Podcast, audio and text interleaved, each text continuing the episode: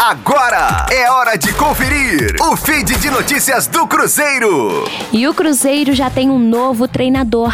Após reunião em Porto Alegre que envolveu o presidente Sérgio Santos Rodrigues, o diretor técnico David e o consultor José Carlos Brunoro, o Clube Celeste fechou a contratação de Luiz Felipe Escolari até o fim de 2022. Felipão reencontra o Cruzeiro após quase duas décadas. Em 2000 e 2001, o comandante esteve na Toca da Raposa e levou a equipe ao título da Copa Sul Minas. Ele saiu para assumir a seleção brasileira, sendo técnico do pentacampeonato mundial.